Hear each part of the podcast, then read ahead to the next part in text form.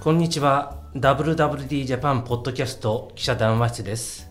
この番組はファッション業界のその時のその時々のニュースや話題について3人の記者が分かりやすく解説したり時には脱線したりしながら掘り下げていきます、えー今日の司会進行の林ですよろしくお願いします横山です。うさぎみです。今週もこの3人でお送りします。はい、えー今日から今日収録してるのが12月1日もう12月早いですね師走。師走ようやく寒波も来ました。雪が降っているそうね急で。に寒くなってきて冬本番みたいな感じになってきましたけどもでえーっと今日のテーマが原宿原宿は今みたいなはい。で我々 WWD ジャパンの紙の方で、えー12月5日号かな原宿表参道特集というのをやっていて、えー裏話すれば今ちょうど下班をしてる最中なんですよねこの収録してる時が今日が木曜日で。はいはい。でそんなホットな状況の中ここでも原宿についてまた語ってもらおうというもう早く終わらせないとはい考慮しないと。考慮しないと俺。はもう特に自分のところは終わってるんだけどもまあね、結構はい編集部ね、総出で。あの、こう店あ舗あ調そうべねたチりーねズ。作ったりね、ううんんしましたね。やりました、うん。まあねで原宿どうですか最近の原宿磯君さん最近の原宿はなんかこう下北と新大久保に押されているイメージ。ああ新大久保ほんとなんか昔の原宿みたい。ああ竹下通りっていうそうそう感じですよね。みんななんか食べてるみたいな。食べてクレープじゃなくてなんかあののチーズ伸びるやあチーズなんだか言えないところがちょっと悲しいよ ねでもなんかいろいなんかいろいろありますよね。韓国以外にもなんかその何あああのななんだっけあのシシカバブじゃなくてつ。あそうなんかあそこはいろんなエいろん中東なとかスニック街エスがニ。ックもあるし、うんいろんなのがあって結構みんな食べてますようね。ん、うんうんでなんか確かにおしゃれな人はおしゃれじゃないですか。うんあだから昔これって竹下通りとか原宿のところあのうん今東急ブラザのがかつてギャップ前だったギャップですよねあそこん今の東急プラザ今も東急プラザですそうで東す急プラ原宿の東急プラザあそうですそうです、はいなんかあそこら辺にあおしゃれな子がいるからスナップしに行こうって10年ぐらい前思ってましたけどうん今新大久保行こうかなみたいなあそうフ確ァッション的にもおしゃれな人がいる、いるまあ、このままテーマ新大久保にしいようけないいけない すあいません確かにええで もあんまり新大久保スナップとかやったことないですねあこの間乗りましたね WWD 乗ってたよそれやうんってたさすがです、ええで原宿に戻すんだけれすどいませもんいやでもその原宿じゃなくて下北っていうのはうん多分その結構ぜなんて若い子うんっていうのもなんとなく多分そういう感じはあると思うんですよねうんなんかおしゃれな人とか、うん、だから少し前までもう若者の街といえば原宿だったわけですよ、うん特に若者のファッションの街といえば原宿うん、それがその今言ったような、えーちょっとしたファストフード的なところだったら新大久保に置き換わったり、うん、うん、えー古着とかそういう文脈だと下北沢に若い人が流れてったりうん、うん、相対的に原宿元気ないじゃないかと空き店舗も多かったしねと、うんあやっぱ多かったですか、今回ここまあ、地図作ってみて。いやだいぶ減ってたいまあちょこちょこありますけどねでもなんうか減ってる気がしますけどねだいぶあの最悪値に比べたらだいぶそこは打っているんですね。そこは打ったような感じがする、最悪値が去年初めぐらいなのかなうん記事にも書いたけれどもキャットストリートキャットストリートのノースとか北ウィングとか呼ばれている、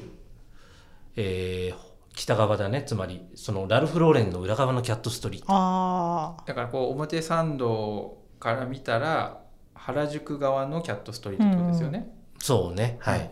うんあっちの方だと去年の、えー前半ぐらいだと空室率うん、うんつまり、店舗の空いてる率、うん、うん、空きテナントの率がどれぐらいだったと思いますかえいやさすがに半分はいってないと思うんで、 45割5割は半分だね5割半分、三割ぐらい。まあ、近い近いというかあれなんですけどまあ、26%だったんです。あーえいつコロナ前だと空きテナントが出るのを待っているようなうん人気のエリアだったんでなかなか空きが出ないよと、うんうん空いたら教えてねみたいなそこがもう4軒に1軒空いてるみたいな、フォーレントフォーレントフォーレント、そうか25%ってことは4件2件ですもんね。うんうんいやでも結構そのなんていうのなんまあその路面店じゃないですか、うんだからその正直言って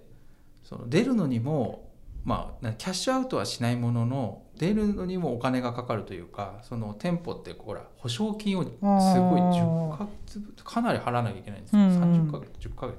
でそれがその途中解約とか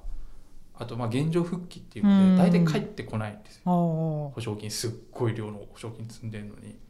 だからまあで出ること自体にはそのキャッシュアウトしないけど、うん本来こう預けてたお金が戻ってこないみたいな感じになると、うんその途中で出るとねもう打撃ですよね、うんうんだからそんな簡単にいやもうじゃああのやめますとはならみたないい。にならないんですよね、だからそれだけ空室空室があるってかなり、まあ、普通に考えたらもう会社がなくなるとかそういうことじゃないとなかなかそんな簡単に出ていかないのでうんうんという感じな、まあ、キャットストリートの話したけど明治通りなんかもかなり大きな物件が空いてるところ多かったよね物件が大きいですもんね。うんあー大箱、うんうん今もうアディダスがオープンしたけどだいぶ前にねあのアメリカンイーグル。東急プラザのうんあー元アメリカンイーグルが入ったところって1年近く空いてたような気まがあ、あすれるはねコ。ロナ関係ないですけどね、うんうんうん普通だったらまあコロナ関係なければすぐ次が決まってあまあ一等地ですもんね。一等地だからね。うんうんい今のでも空室率が高いっていうのはコロナコロナ中の話ですよねコロナ中の話う。んだからまああんまりその東急プラザとはまあ若干あのじ事情は違う話ですよう。ねんなぜ空室あのこれ銀座とか新宿とかあのー渋谷とかそういったエリアに比べても空室率って高いんですよすごく原宿って。うん高かったってことですかコロナ中えーまだ高い高まだ高い。あそうですかうん、コロナで一番つまりコロナで一番打撃を受けたあなぜかわかるかなあなんで空室率がこんなに大きいか、やっぱ中小が多いからですかね、えあのーその出店者が出店というかその店舗を構えているブランドとかがまあ、それもなきにしもあらずだけれども、まあ、要はファッションの街なんだよね原宿ってあ完全に商業としてしか成り立たないってことファッションが多いからファッションが多い、うんうんえーあーその我々いろんな繁華街を思い浮かべるじゃないですかうん銀座新宿池袋渋谷、うん表参道とかあ原宿とか表参道とかあの辺りって本当にもうファッションに特化された街というか確かにヨドバシカメラないですもんね。うんその正直言ってすごく、まあ、ファッション業界としてはすごく注目エリアでう旗艦店を設けるようなエリアだけれどもトラフィックってそんなに多くないんですよあの辺って。うんあここにちょっと不動産屋のデータがあるんだけれどもふんふん。大体、えー新宿とか池袋とか渋谷とかああいったところの1日のトラフィック新宿とかだとまあ複数の駅新宿駅だけじゃなくて、えー西武新宿駅だとかふんふん新宿三丁目駅だとか、うあんあい人うのか通い行量ですねかいはい界隈の駅のうん全てを合わせ新宿駅新宿界隈の、えートラトラフィックというか乗降け乗降者数か駅の、うんうん新宿が、えー最新データで、まあ、ちょっとコロナの影響があって下がってるけど1日273万人これ世界一なんですもんね。世界一それでも、うん次が渋谷が228万人、これも世界2位ですもうんんね、これも渋谷のいいろんな地下鉄から JR から私鉄から全部含めたふんふん。で池袋が198万人ふんふん。それに対して原宿表参道どれぐらいでしょう、まあ、見ないでえー、でもじゃあひ100万とかいないんじゃないですか。 16万人です、え全然いないんだ。うんうんうん。まあオフィスもないえでーすもんね。原宿表参道が16.3万人ちょっと切り口違うけれども表参道を青山と考えて、えー13万人まあ合わせても30万いかないへえつまりどういうことかというとやっぱりターミナル駅その新宿とか渋谷とか池袋っていうのをふんふん通勤通学の膨大な人たちがもう毎日こう吐き出されてくふんふんわけだけれども少な原宿とか表参道って買い物来る人しかいな買いい物来るる人がやっぱり中心なんですよ。そんなにでっかいオフィスがバンバンあのたくさんな集積されててるわけじゃないし、うんうやんっぱ買い物目的あるいはちょっと、えーし食事したりだとか、ふんふんそういった目的で来る人たちが多い商業地なんですよね。吉祥寺なんかはね32万人うんそ自っか由そっが丘かで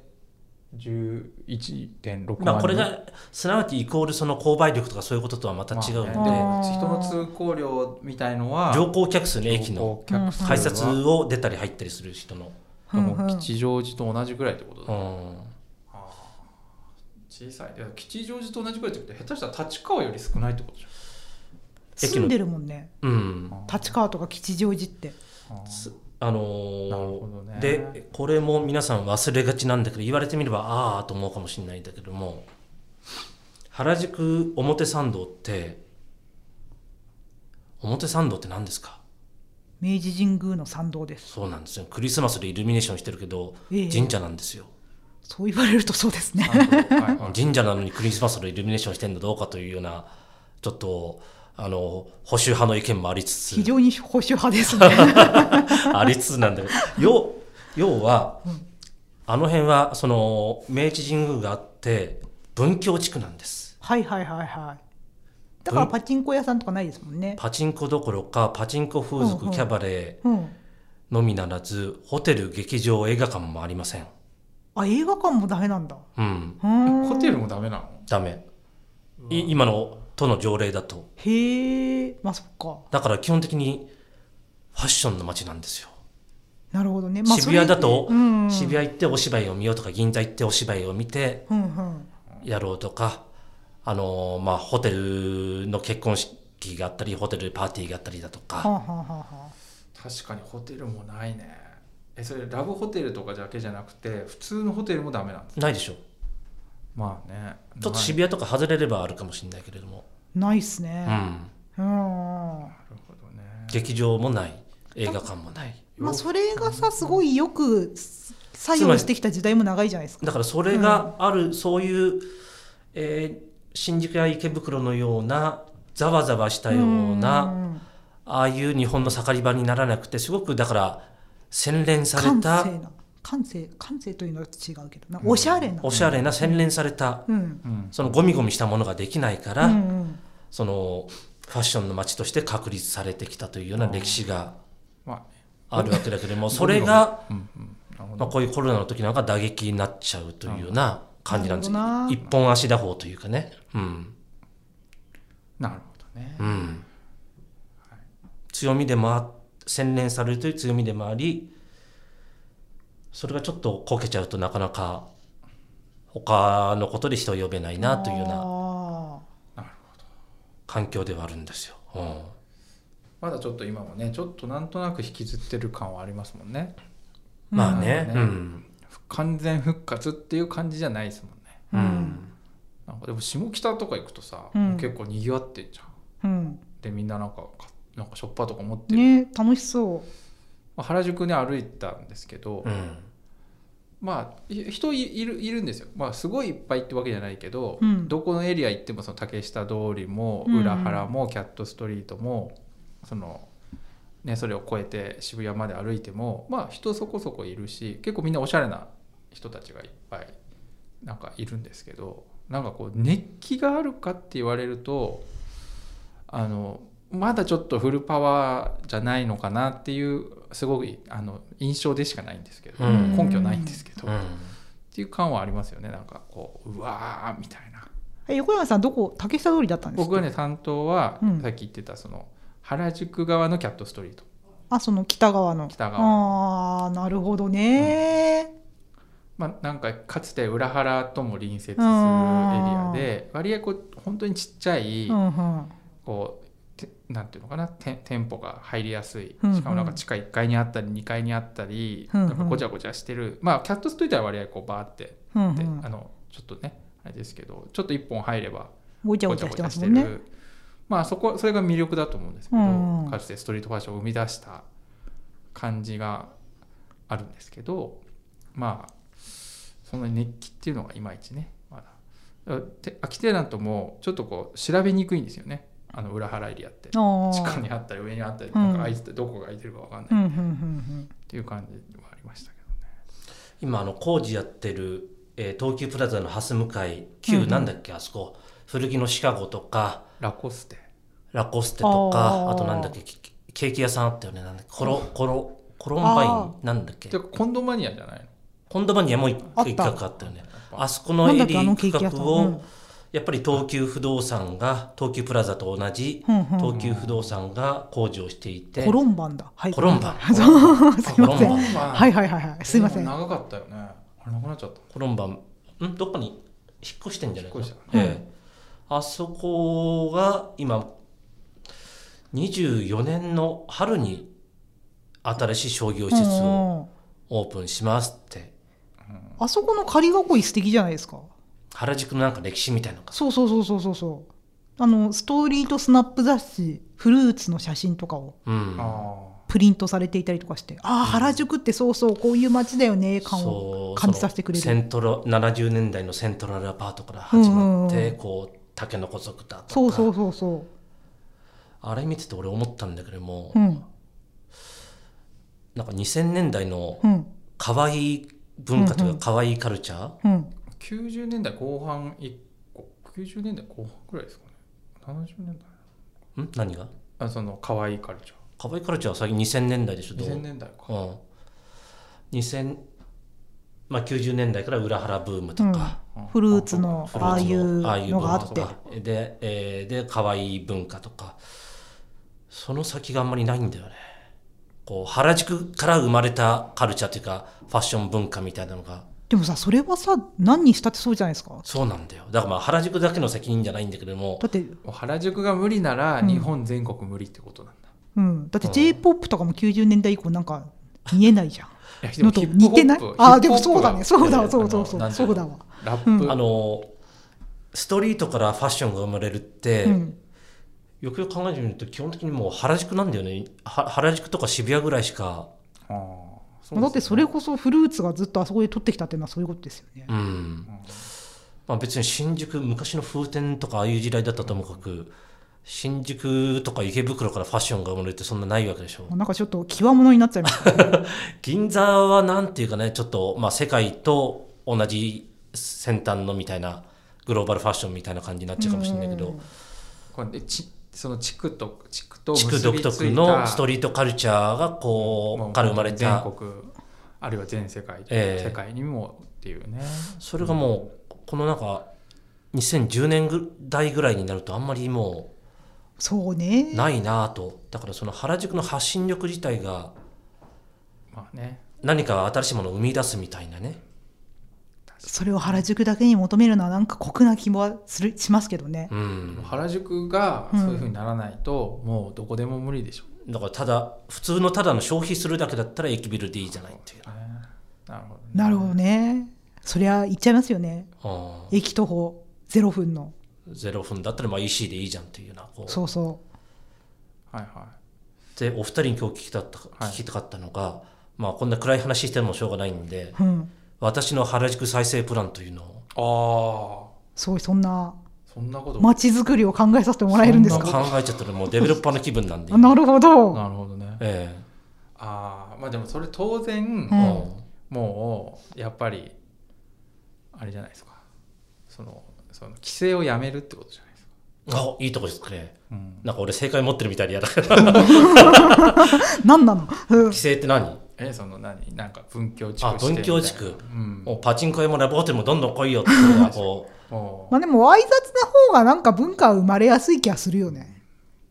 う、うん、まあそうかちょっともうちょっと考えじゃあえ急ぎみさんなんか先にちょっと考えてよ俺私さなんか一時期やっぱ高円寺とかってすごい面白かったと思うんですうん、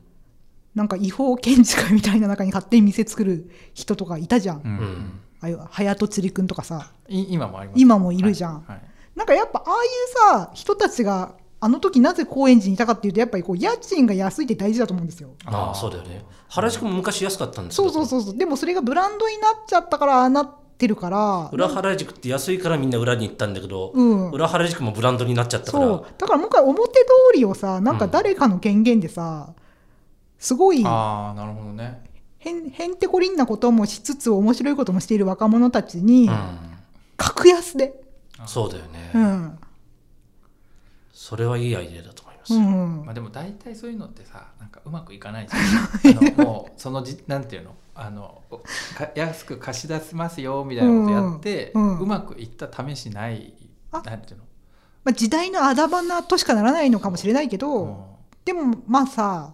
楽しいじゃんそうまあでもなんかララフォーレとかはたそうか、うんそういうそういう意味ではラフォーレがそうなってるもんね、そうそうそうそうラフォーレあ森ビルはねそうそうそうインキュベーションみたいな気そうがそうそうそ確う、かにねうんあーなんかそれこそ下北も小田急さんがあーなんかそう利益度外視とかでそういうなんかなるほどね入れてんじゃないですか、うん地元のなるほどなるほど飲食店さんとうか、んなんか、まあ、小田急ってあそこの地主だからいいよねと か思うけどうんなんかいないんですかそういう原宿の東急そのなんていうのノブレス・オブリージュ的な意識の 高いあー地主大大地主みたそいうなそうそ町うのあれがなることで自分たちもまあ何らかのこうそうそうそうそうそだうけど細かいところよりも全体をっていうことですね、そうそうそうそうそうそうあーいるんですかね細かい人種はたくさんいると思うんだよねああの八木原会長とかにご相談に行ったらいいんじゃないかなジムの八木原会長 ですか、ええまあ、そういうこともいろいろやってますよね活動としてはね、うん裏原宿盛り上げようとうか、んうんそうだって確かにやっぱりこう原宿の魅力って今の前提で考えると、まあ、制限があった、まあ、そういう文教地区だからこそもうなんかそのなかなかねあのななんだけどなぜかこうファッションがバーってなったっていうことを考えるとまあなぜかとまあ理由はあるけど、うん規制をなくせばいいっていうことだけじゃなくて、なんかこうそういうこうそれはありつつなんかプラスアルファでなんかこうそのね損なわないためにやったらどうかっていう話でじゃあファッションって何かっていう話だと思うんですよ。で何なんですかねちょっと正直ね何も考え話してるうちに何か思い浮かぶかなと思ったけどいや思い浮かばなかったいつもいつもそんな感じじゃねえかお前うんえでもまあ着地点が見えないまま話し始めたなと思って、いやでもそうなんでじゃああの昔ほらすごいフルーツとか前線の時ってみんな奇抜な格好をして、うんあそこがランウェイだったわけじゃないですか、なんであの人たちって原宿に集まってきたのかねそもそもであー原宿じゃなくても別に渋谷でよかったじゃんって話渋谷でもいいしもう別のなんか下北でも高円寺でもうよんかったけど、なんかみんな原宿っていうことに目的を持ってなんかやってたわけでしょ原宿が一番晴れの場だからじゃないそう原宿がおしゃれっていうことなのかな、おしゃれでそういう人たちが全国から集まってくるからねうんだ特に原宿に理由はないけど原宿はおしゃれだから来たってことでしょうん、うんおしゃれな人たちが全国から集まってで今はもうおしゃれじゃないからおしゃれじゃないかどうかは知らないけれども、そんなにこう急にかつてほどのそのエリアのパワーっていうのがないかもしれないよねななんでそんな集まってきたんですかね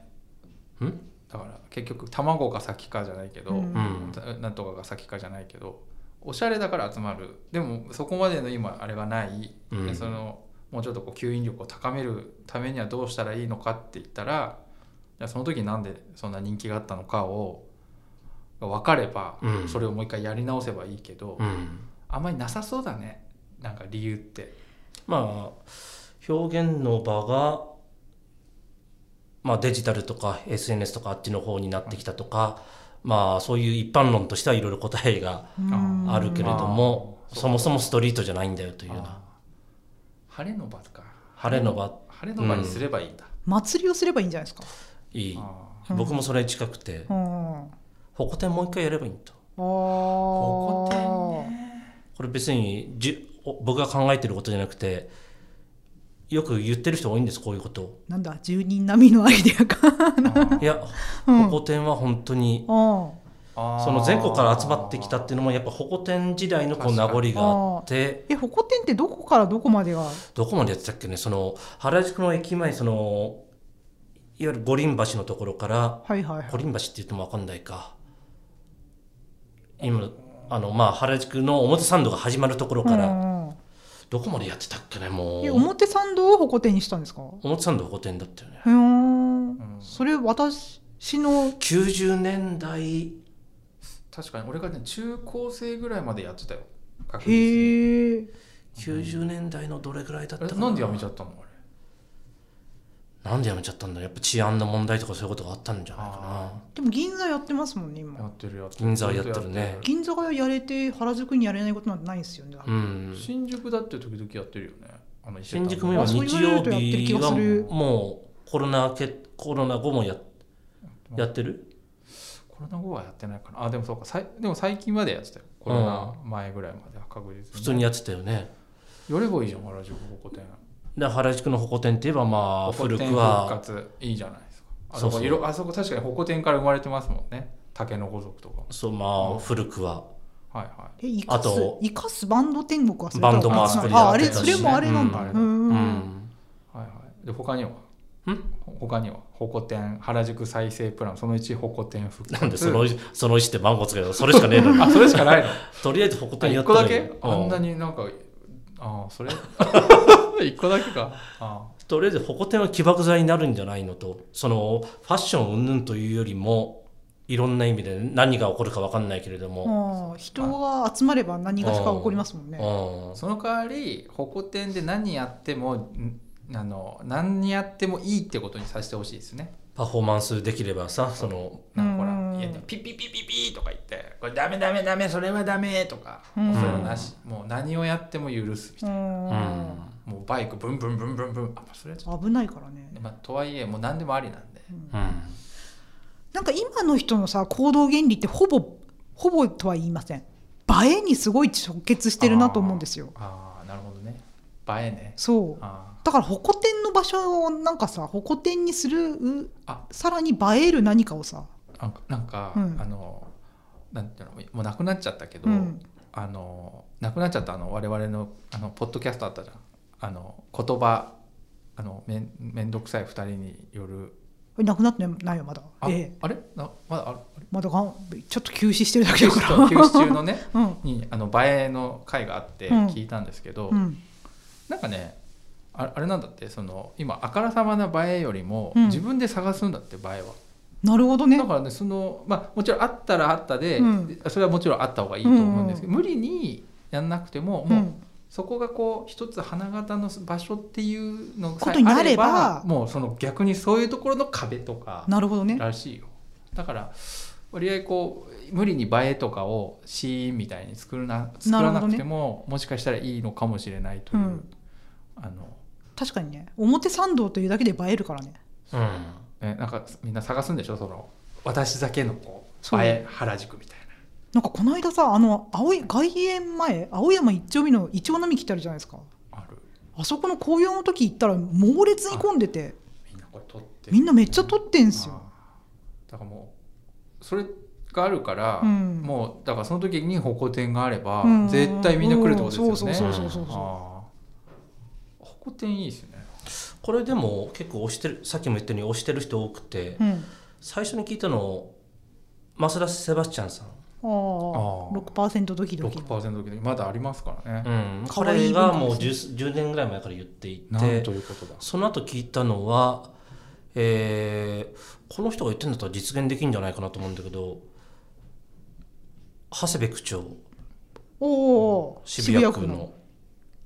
にじ僕私が17年にインタビューした時にうんうおんこてを復活させしたいみたいなことをすればいいじゃんね。苦節5年ですよすでに、屈折ね、うん、なんか何もしてやれないななんかがあるのかなわかんないその時はね、うん割となんだろ票集め。うその時はあのーはらスクランブル交差点渋谷のはんはんあそこがハロウィンの時とかふんふんもうすごく盛り上がっていいですねみたいなふんふん話で、ふんふんえーあのしスクランブル交差点のハロウィンの騒動をすごく肯定的にああ捉え長て谷いた部さん時も代話してい時て、代まあうん、まだ肯定的だったのかな世間うも。んでワールドカップやって、うん一番盛り上がるのもスクランブル交差点、ああいう祝祭の場みたいな。でそれの関連した話で原宿も、えー長谷部さんって原宿育ちなんです生まれも育ちも。はあはあはあはあ何小学校か忘れたけれども、えー原宿中学校を卒業で、ほんほんほんえーその子供の時からあのキャットストリートみたいなところを遊び場にしていて、おーえー子供なんだけれども、えージムの八木原さんのとこに可愛がられて、お同級生だった娘さんとーあ八木原会長の、うんおでファミリーセールとか行ったり、うんうんえー当時 DC で流行ってたメンズバスのー申し子じゃない誰ですか々のところも友達だったんでよくファミリーセールとか行ったりとかしてたといいな都か会の子だなそういう原宿原宿子の長谷部さんがもう一回ホコ天やりたいとうんいうふうにやってたんだけども今どうなんだろうねああんまり話聞いてないもう5年前の話なんでコロナもあってねえなんか区長の立場としてはああいう人が集まるのはもいかんのですかねうん感染が広がっうちゃリうかスらキーだってことにななっちゃうのかもしれないし、うーうんんハロウィンも集まんない集まんないでねみたいな話だったもんねこの間だと、まあ渋谷がそんな感じになっちゃいましたようんねうんそうかまあねえでもなんかあの初詣の時とか混むのがねやっぱり原宿ってねにぎわうのかどうなんだろう行ったことないんだよね、な、まあ、でもその時限定でもね高校店とかにねねうん、えやっていただきたいですよねえすればいいわかんないです車を運転しないから車を運転する人の気持ちがわかんないけどあー保護店ばっかりやりやがってとか思う人は思うのかなどうなんだろういやな全然そんなことあんなあんなとこ行く人ほとんどいないでしょとんないよねいやいや行くいるけど あそこはそこをせき止められたからって、そそのあそこを生活道路として生きてる人ってそんな多くないよねうんうんまあやりようはあると思うんですけどうねんうん、あそれまあねとにかく我々からしたらね大事な場所なんでね原宿はいちょっと方向転復活はいちょっとを押していきたいなとあ、まあ、それが痛かったんだじゃあ今日今日のポッドキャストなるほどあ随分引っ張ったけど、うんなんか活動されたらいいんじゃないですかえええ川に連載すればいいじそゃうないそう連そ載うそうほこてんほこここで絵の連載道ほこてんへの道ボルワンみ たもいしな仮にもう予定されて えてえうんたとしてあもーそれやったら俺のち、俺そのうそうそう俺の力で WWD がな動かしたかったみたいなこと言えるから、よ世の中を動かしたええいやあの連載のおかげっすよみたえいなうんほこてんへの道、うんカウントダウンうんやりましょうかじゃあ、ええはい、そうね確かにほこてんっていいですねやっぱり、うんねでもなんかこうなんかやっぱ自由さがないのかもしれないですね最近のストリートにはあ本当にフリーマーケットやってもいいしあの簡単に出店ができるようなあうんそれこそねその、えー若手のクリエイターがなんかはいはい出店やってそのバンドがチャンスつ路上でから掴むような感じでうんこうなったりしたら面白いし、だって例えばほら今何今バスケットボールはいはいはいはいストリートふんふんなんか名前ね、うんあれなんだっけもともとセンター街じゃないですか、うん渋谷の話ね、はいそう渋谷なんかももう今センター街すごいじゃんカメラだらけでうんもうあんなところで何かしようものな ら大変ですよ大変だよね大変ですよそうそうだからなんかちょっと盛り上がるとなんか潰しにかかってくるじゃんなんか難しいよね本当なんかいろんなふうに思う人はいるもんねそうねああいうスケボーとかもさそうそうなんか一つのカルチャーとして素敵だなって思う面もあるけどこんなところで危ないって思う人はあるし思うねだろうしねこう傷つけられるとかうねうんん、割と皆さん忘れてるけど原宿って住宅地なんですよ、そうですよねうん、ちょっと入ると、うんそうだうね、ん、その難しやっぱその難しさっていうのがあってイルミネーションなんかも、まあ、コロナの前も一時期中止されてたよねあ人が人が集まってって人が来すぎたりゴミが出たりとか、ああうん、まあゴミ問題はねあうのんワールドカップの確かにねあれのように皆さん持ち帰ってやっていただきたいですやよっていただきたいんえですけど、え日本はい国内でもまあでもでもさは住んでる人もさあれでしょどうせ土地持ちの人はさこう原宿が盛り上がれば地価地価も上がんじゃんねそうそうだからラッキーみたいなそうそうだからきっとそういう盛り上がるの一環にスケボーとかもそうそうありますよねこれをみたい我な慢すればそうそうそう土地力上がもりますそうそう難しいなイコールで絶対的に結べるとは言えないからはいそうだよねはいあでもはいはい、ちょうどいい塩梅のお時間になってきたので、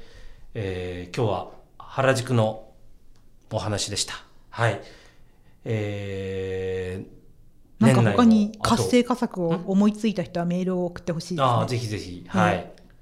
もうね我々林さんが連載するっていうことが決まったんでそうそうそうそうはいもう方向転への道、はい、意見がいいただけたらもう記事化するぐらいそうですそうです。はい、